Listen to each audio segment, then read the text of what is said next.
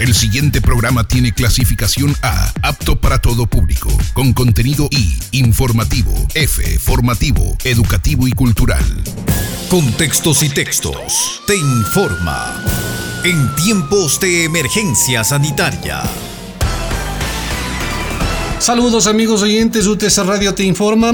Hasta las 11 horas con 30 minutos de este 1 de julio el Ministerio de Salud reporta 56.432 casos confirmados de COVID, de ellos 1.092 en Cotopaxi, 4.527 fallecidos. Reiteramos la cifra oficial del Ministerio de Salud Pública, 56.432 casos confirmados, 1.092 en Cotopaxi, 4.527 fallecidos. Más información, se denuncia en la Asamblea Nacional una feria de carnés de discapacidad. Según el portal La Historia, Javier Vaca, esposo de la expresidenta de la Asamblea, Elizabeth Cabezas, y ella, el asambleísta Israel Cruz también, Marcia Regui y Fabricio Villamar, entre otros. Más información, el precio de los derivados de petróleo, gasolina y diésel se incrementará desde este mes. El gobierno anunció que el 11 de julio se aplicará el nuevo sistema de fijación de precios de las gasolinas sobre la base del mecanismo denominado bandas móviles que permitiría aumentar el costo de la gasolina y el diésel en por lo menos un 5%. Información tomada del portal de la revista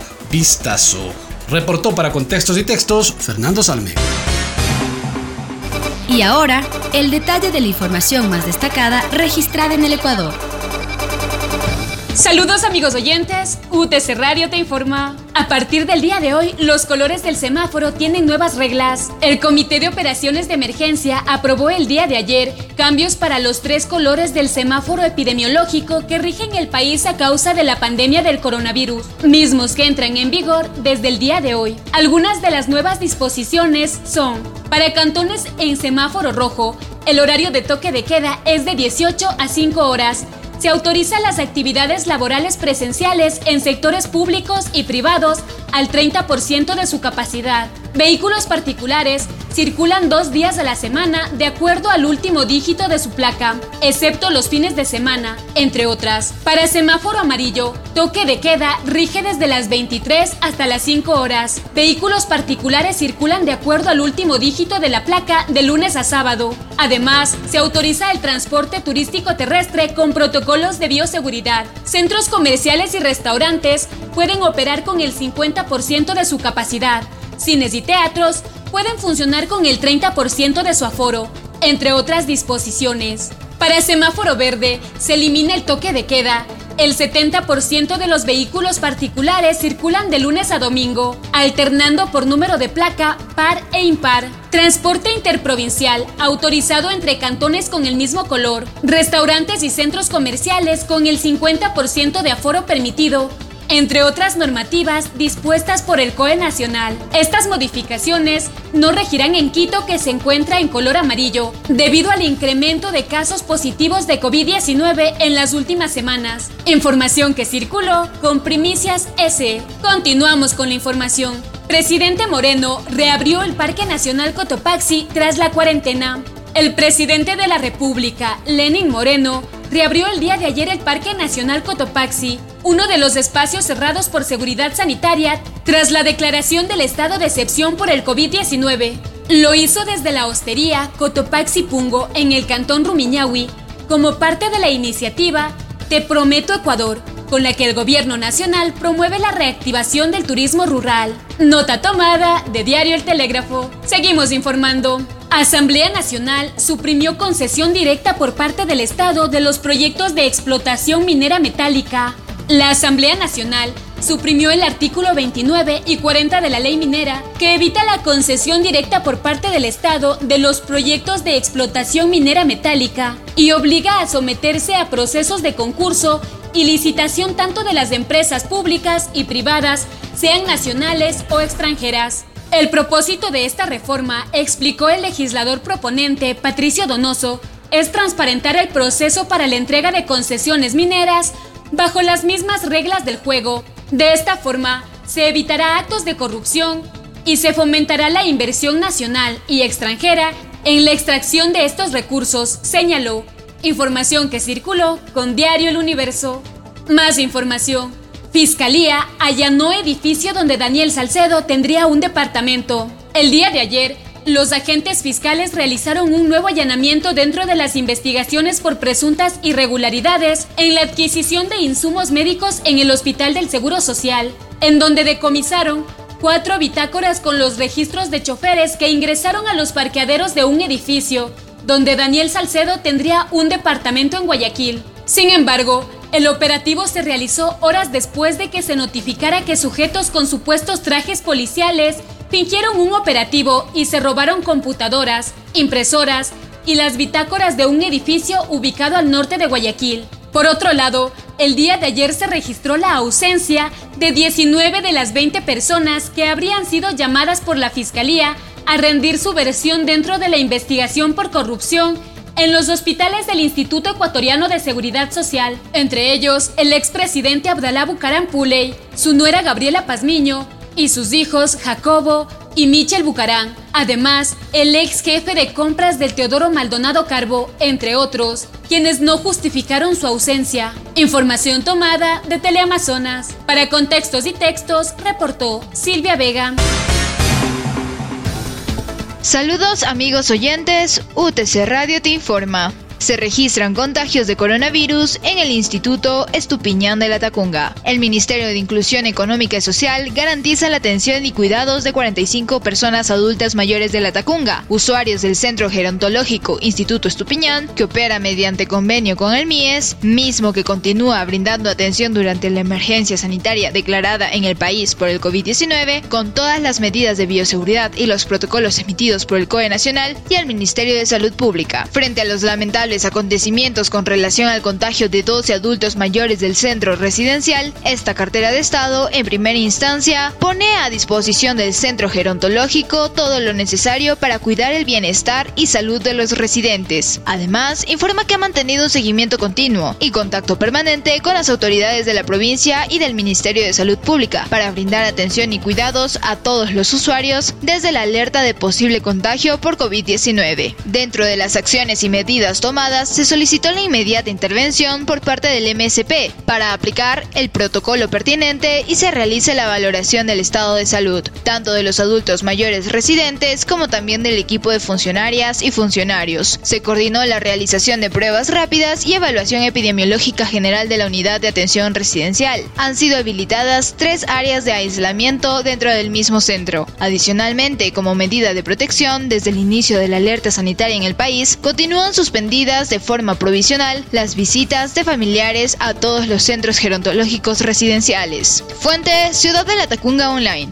Más información. En Ambato, comerciantes de flores sobreviven en pandemia. Los comerciantes de las flores cerraron sus locales con toda la mercadería dentro y perdieron así el capital. Apenas empezó la cuarentena. Cuando se dio el cambio de semáforo amarillo para la provincia, se retornó a las labores habituales, enfrentando una nueva realidad, la casi ausencia de clientes. Para la presidenta del centro comercial Las Flores, Tula Cruz, es motivo para dar gracias a Dios por las duras pruebas y luego resurgir, ya que las flores no son un producto de primera necesidad, sino perecibles cuya demanda es mínima. Se solicitó a Bolívar Martínez, director de servicios del GAT municipal de Ambato, y al alcalde Javier Altamirano que permitan darle un giro a este tipo de negocio, es decir, vender a más de las flores el papel higiénico, fundas, frutas enchocolatadas para combinarlas con los arreglos florales, ya que la situación es crítica, agregó. Recuerda que antes de la pandemia los deudos de los muertos pedían muchos arreglos florales, pero actualmente los entierran en cuestión de horas y sin flores. Tampoco se dan eventos sociales donde requieran este tipo de producto. Únicamente se acercan personas que desean obsequiar flores para un familiar que se recupera de alguna enfermedad o por un cumpleaños, nada más. A esto se suma la presencia de la delincuencia. Por eso las familias se retiran en la tarde obligando a los comerciantes de las flores cerrar a las 17 horas, cuando antes los cierres fueron en horas de la noche. Se espera que la policía intensifique los operativos por seguridad, agregó. Fuente El Heraldo. Reportó para Contextos y Textos Alejandra Cela. Saludos amigos oyentes. UTC Radio informa. Moraspungo celebró sus 82 años de parroquialización Este martes 30 de junio del 2020, la parroquia de Moraspungo del Cantón Pangua cumplió 82 años de parroquialización, por lo que autoridades parroquiales del cantón rindieron homenaje a la tierra con un acto cívico, una sesión solemne que se cumplió en la calle de la parroquia, tomando todas las medidas de bioseguridad y distanciamiento. Durante el evento, que tuvo una duración de 30 minutos, las autoridades del gobierno autónomo descentralizado parroquial de Moraspungo realizaron un reconocimiento a los integrantes de la Policía Nacional y personal de salud por el trabajo desarrollado en primera fila durante esta emergencia sanitaria. Iván Garófalo, jefe político del cantón, dijo que las autoridades seguirán trabajando en el control de los diferentes negocios para que cumplan con las medidas de bioseguridad, garantizando la salud de los usuarios y dueños de los negocios. Mientras tanto, en Saquisilí, Javier Velázquez, alcalde de este cantón, comentó que el pasado 28 de junio del 2020 el COE cantonal decidió cambiar de semáforo rojo a amarillo para la reactivación económica local. Informó que solo se reabrirán dos plazas comerciales, la Plaza Gran Colombia y la Plaza Vicente Rocafuerte. Los días de feria serán los miércoles y jueves, en los mismos se desarrollarán protocolos de salud, control y seguridad para contrarrestar el contagio del virus, como uso obligatorio de las mascarillas, toma de temperatura a comerciantes y usuarios, desinfección y cercos epidemiológicos además de peatonizar los alrededores de la plaza para evitar aglomeraciones. Asimismo, comunicó que con el nuevo comisario municipal Manuel Yanchapaxi han coordinado sistemas operativos y organizativos para la reapertura de plazas y mercados. En otras noticias, en Salcedo, propietarios de los buses de la cooperativa Camino Real empezaron a brindar sus servicios cumpliendo medidas de bioseguridad. Milton Tigasic, socio de la cooperativa, indicó que todos los buses han cumplido adecuaciones para evitar que las personas que hacen uso de estas unidades no corran riesgos de contagio. Las rutas que cubre esta compañía son tres, desde las 6 horas hasta las 19 horas 30. La ruta 1 llega a San Pedro, el Calvario y San Francisco. La ruta 2 desde el terminal de Salcedo, Collantes y la E35. Y la ruta 3 cubre la zona del canal de Jaló, Barbapamba y Salache.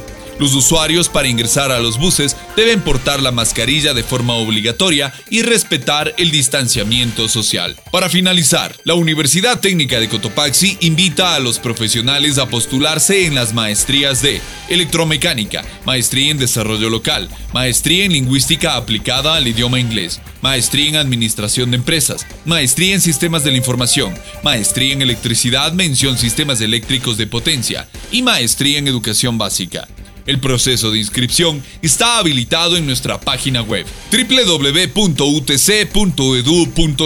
Para más información puedes contactarte a través de nuestras redes sociales oficiales. Nos encuentras como Universidad Técnica de Cotopaxi en Facebook, Twitter e Instagram. Una vez más, de parte de todos quienes hacemos la Universidad Técnica de Cotopaxi, queremos transmitir a todos nuestros oyentes un mensaje positivo. Hacemos un llamado a la unidad a mantenernos fuertes ante la adversidad con una actitud positiva. Al final, la vida vencerá. Para contextos y textos, reportó Marco Altamirano. La información del mundo. Hugo Pasarelo.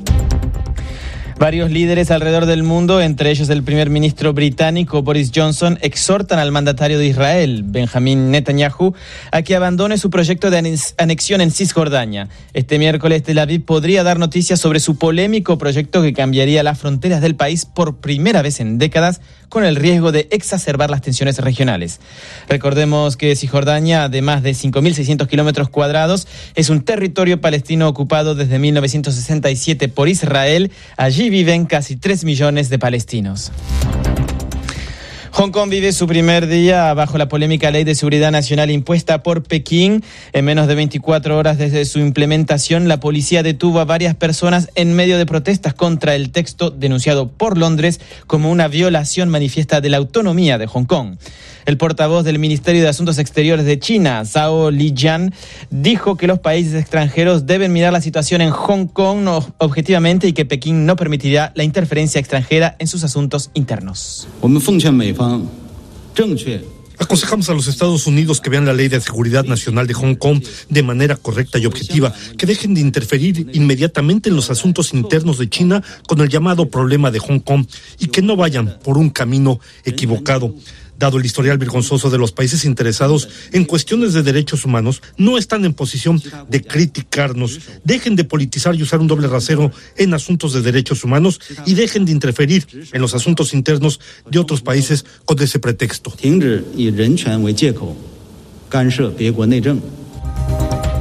En Rusia hoy es el último día de referéndum sobre la reforma constitucional emprendida por el presidente Vladimir Putin. Según sus detractores, quiere perpetuar su control en Rusia después de 20 años en el poder. El desenlace es previsible, las reformas ya fueron aprobadas por el Poder Legislativo al comienzo de este año y el nuevo texto de la Constitución ya está en venta en las librerías. Según el derecho vigente, Putin debería dejar la presidencia en 2024, pero con una de las enmiendas a la Constitución le permitiría permanecer en el Kremlin hasta 2036 año en que cumpliría 84 años. Norteamérica estrena hoy el Tratado Comercial de México, Estados Unidos y Canadá, cuyas economías suman el 27% del PIB mundial. El TCMEC actualiza a su predecesor, el Telecan, implementado hace más de 25 años. Este nuevo tratado incluye disposiciones sobre la industria automotriz, el comercio electrónico, protecciones a la propiedad intelectual, entre otras cosas. Aquí estamos. Hacemos contacto directo desde el corazón de Cotopaxi con el personaje de hoy. Saludamos a la magíster Sandra Peñerera, le agradecemos por atender esta llamada telefónica y le queremos consultar con respecto a esta propuesta presentada, encabezada por ella y presentada en el Cantón Puquilí, en donde se habla ya de la reactivación económica, pero la reactivación económica no cualquiera, sino la familiar, a través del apoyo humanitario. Sandra, ¿cuán importante es empezar a pensar ya en la reactivación económica de los ecuatorianos? Bienvenida. Eh, buenos días, Fernando. Un saludo fraterno a todas las personas que nos están escuchando a través de la señal de UTC Radio. Sí, en efecto, es necesario, es imprescindible que todos los ecuatorianos aportemos con iniciativas tendientes principalmente a contribuir a estos procesos de reactivación económica productiva que se va generando de a poco en el contexto nacional.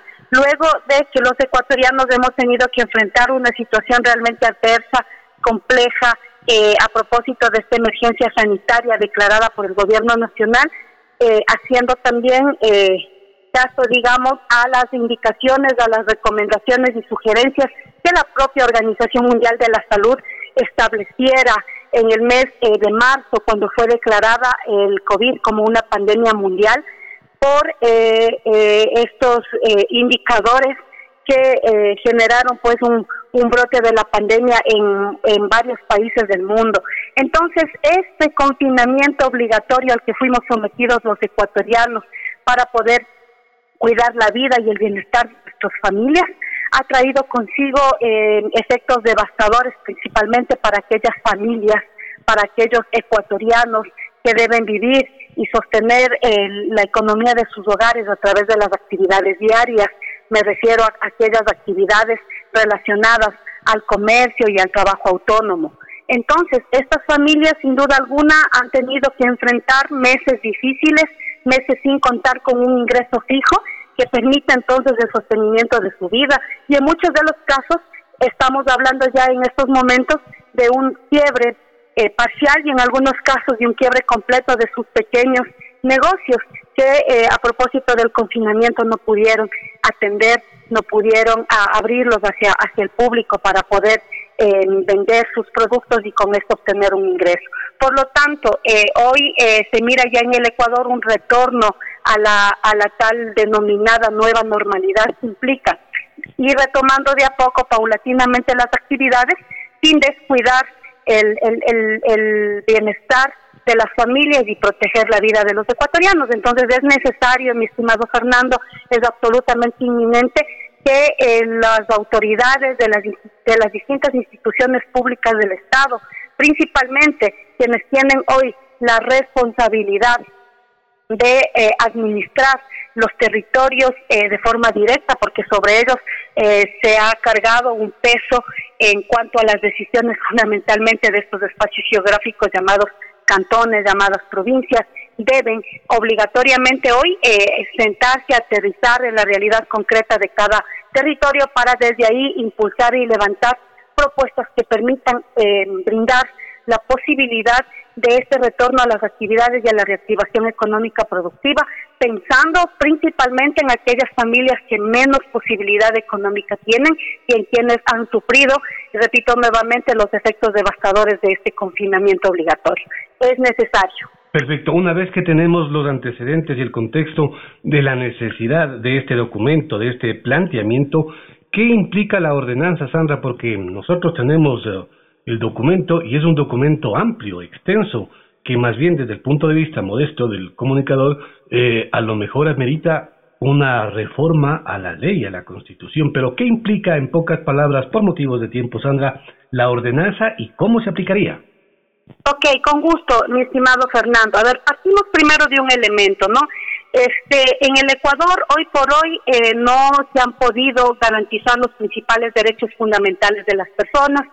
Eh, sí, en un, nivel precisamente a propósito de esta pandemia del COVID, de esta emergencia sanitaria que ha complicado y que ha afirmado, porque es necesario señalar este elemento, esta emergencia sanitaria ha afirmado, ha profundizado, ha agudizado la crisis económica del país que estaba ya existente en nuestro territorio, es decir, no es que la emergencia sanitaria trajo consigo una nueva crisis económica del país, sino la profundizó, la agudizó. Y esto ha, implicado entonces de que, a decir de los propios indicadores de las instituciones pertinentes, eh, en medio de la emergencia sanitaria, habrían aproximadamente 190 mil trabajadores en el Ecuador, entre hombres y mujeres, perdido sus empleos, y esto ha traído entonces consigo un incremento acelerado del desempleo y el subempleo en el Ecuador y con esto trae también eh, condiciones adversas para el para obtener ingresos económicos que permitan eh, la subsistencia de estos trabajadores y de sus familias.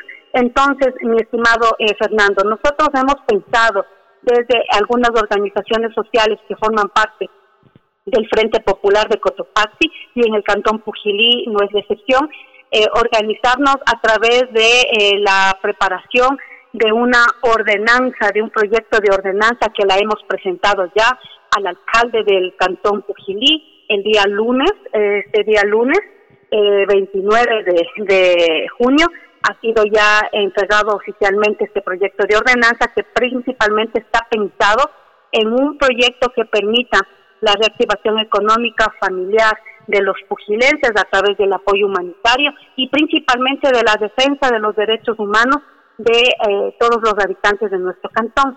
Y digo esto eh, precisamente porque eh, todos están hablando ahora de la reactivación económica de las familias, pero no se está pensando en aquellos derechos humanos que han sido conculcados y que en algunos casos están siendo irrespetados y que son derechos humanos establecidos por la propia Declaratoria Universal de derechos humanos y que deben ser concedidos y que se lo puede hacer en función precisamente de todo lo eh, la, fundamentación legal que permite a los gobiernos autónomos descentralizados a través del apoyo humanitario poder contribuir. Entonces, está pensado primero para aquellas familias que viven del día a día y que, como mencionaba anteriormente, hoy no tienen la posibilidad de contar con un ingreso económico y que están de a poco retomando nuevamente con las actividades comerciales y, de trabajo autónomo.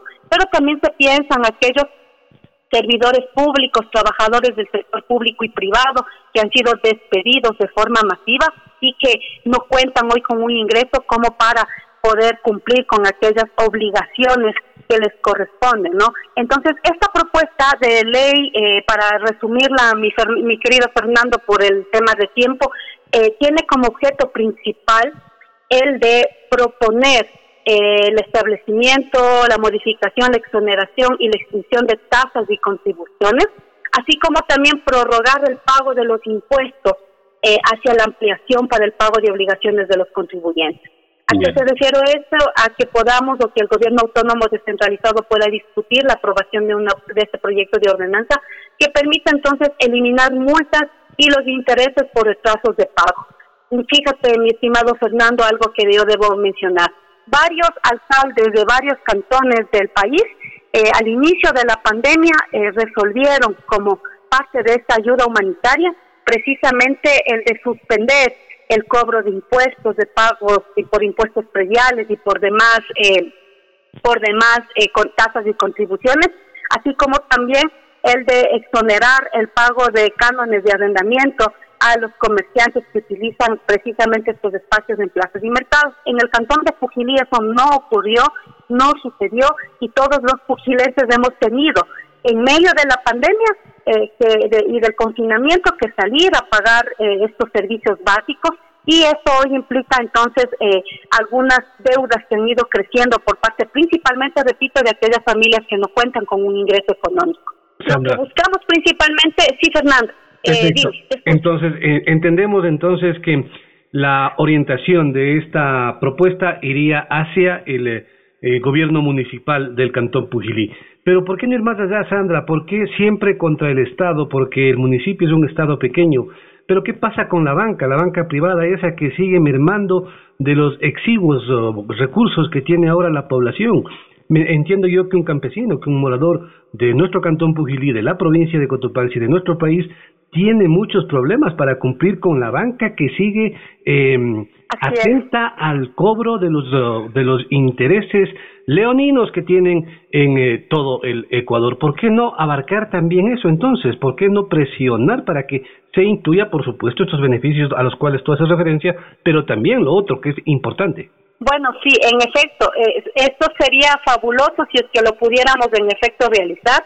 Eh, nosotros hemos presentado, presentamos, eh, mi estimado Fernando, al inicio de, esta emergencia sanitaria, igual otro proyecto de ordenanza que fue presentado al municipio para el, el asunto de cómo deben ser utilizados los recursos económicos para enfrentar la pandemia en cuanto al equipamiento de infraestructura sanitaria. Y ahí hicimos Aquí hicimos, mi estimado Fernando, un, un llamamiento público a la banca privada para que pueda la banca privada también, este, entendiendo la situación de emergencia sanitaria y de crisis económica del país, eh, brindar una alternativa principalmente a todas eh, aquellas personas que habrían ah, accedido a algunos compromisos crediticios. Lastimosamente, mi estimado Fernando, sobre la banca privada es muy poco lo que nosotros podemos hacer, más allá que instar instar públicamente a que se piense precisamente en la en la situación de crisis económica que atraviesan los hogares. Sí, me parece a mí que es una sugerencia interesante, es una sugerencia aceptable, que la deberíamos volver a, a insistir, mi estimado Fernando, precisamente pensando pensando en, en, en, en el bienestar de las personas. Sin embargo, nosotros apuntamos a lo que concretamente desde el ámbito público y desde el ámbito de las competencias del gas municipal es posible hacerlo. Es posible hacerlo y creemos nosotros que solamente eh, es necesaria de la predisposición y, eh, y, de, y en efecto de la decisión de las autoridades que conforman el Consejo Municipal de por lo menos discutir esta propuesta, mejorarla, porque es un instrumento que está sujeto a, a, a una mejora eh, pensando precisamente en aquello. Entonces, lo que nosotros queremos con este proyecto de ordenanza es, que las personas eh, puedan entonces eh, recibir recibir este apoyo humanitario que precisamente le conlleve. En algunos casos, Fernando, porque no es que queremos nosotros extinguir del pago de absolutamente todos los, los cánones, tasas y contribuciones, ¿no? Principalmente los que están relacionados a los derechos fundamentales de las personas, como es agua, este, saneamiento, eh, recolección de basura, alcantarillado y demás, eso sí deberían exonerarse. Y en lo que se refiere a, a, los pagos de los impuestos catastrales, de, de, pagos de impuestos prediales, lo que estamos nosotros solicitando es una ampliación de plazo que es posible hacerlo pensando en aquellas dificultades económicas. Y, sí creemos nosotros ¿Y cuáles son las perspectivas en el ya en el cabildo de aprobar, de analizar esta este esta propuesta, Sandra? ¿Tienen ustedes han tenido cabida para presentarla? Está estará en discusión. ¿Cómo va el camino para la aprobación de esta propuesta? Bueno, el día lunes sesionó el Consejo Cantonal. Eh, bueno, nosotros hemos ingresado formalmente el pedido, eh, hemos comprometido a los concejales del Cantón Pujilí a que no sea un esfuerzo eh, intelectual y un esfuerzo eh, incluso de, digo intelectual y de estudio porque hemos tenido que revisar eh, varias, varias normativa legal para fundamentar nuestra propuesta, sino que precisamente sirva como un instrumento incluso inicial para el debate de esta alternativa, que repito, tenían que haberlo hecho los concejales, nosotros que hacemos un llamamiento, incluso ejerciendo nuestro derecho a la participación ciudadana y al control social, quienes deben proponer proyectos de ordenanza precisamente son los concejales quienes deben estar pensando en estas dificultades. Y eh, como parte entonces de esta de esta eh, propuesta de de esta de este eh, derecho a la participación ciudadana hemos pedido nosotros al alcalde y a los concejales que este este instrumento elaborado sirva como un instrumento inicial de debate que lo que lo que lo pongan a la discusión que lo fortalezcan y de ser posible se lo apruebe precisamente pensando en las familias hemos recibido por lo tanto ya el respaldo del concejal Cristian Chuquilán él ha planteado que va a ser él personalmente, si es que el alcalde no lo pone al debate en la siguiente sesión de consejo, que va a ser él personalmente quien eh, proponga que este instrumento que ha sido realizado con un esfuerzo colectivo y ciudadano sea puesto en discusión. Esperamos nosotros, tenemos confianza, mi estimado Fernando, de que va a ser discutido. Eh, vamos nosotros a hacer eh, la petición pública de ejercer el legítimo derecho que ampara la Constitución y principalmente el COTAR, de utilizar el espacio a la silla vacía para poder fundamentar esta propuesta y eh, em, específicamente explicarla cuál es el propósito y el objeto principal que, eh, repito, es eh, favorecer hacia las personas que menos tienen, menos posibilidad eh, económica tienen y hoy tienen menos poder adquisitivo precisamente para satisfacer derechos fundamentales como alimentos, menos aún para poder eh, pagar los servicios básicos que son necesarios para la garantía de la vida eh, humana, ¿no? Entonces esperamos, Fernando, tener una respuesta afirmativa, esperamos poder en los próximos días informar a la ciudadanía pugilense y a, la ciudadanía de la provincia de Cotopaxi que este enorme esfuerzo que lo estamos realizando no haya sido un esfuerzo en vano, sino que haya servido precisamente como, como un instrumento inicial de debate. Sandra, una última consulta que no tiene mucho que ver con la propuesta, pero que tiene que ver eh, con el entorno en el que está pasando, el que está atravesando el Ecuador. ¿Qué opina usted con respecto al tratamiento, al trato que se les está dando a los cantones eh, ante esta posibilidad de reactivar la economía, se llama desde el gobierno? Hay ciudades, en la misma provincia de Cotopaxi sobrepasó ya los mil contagiados los hospitales en La Tacunga no se dan abasto, los contagiados de COVID que necesitan cuidados intensivos tienen que ser derivados a otras ciudades en donde tampoco se los atiende. ¿Cómo ve usted el manejo de la crisis, sobre todo de la sanitaria, del aspecto sanitario?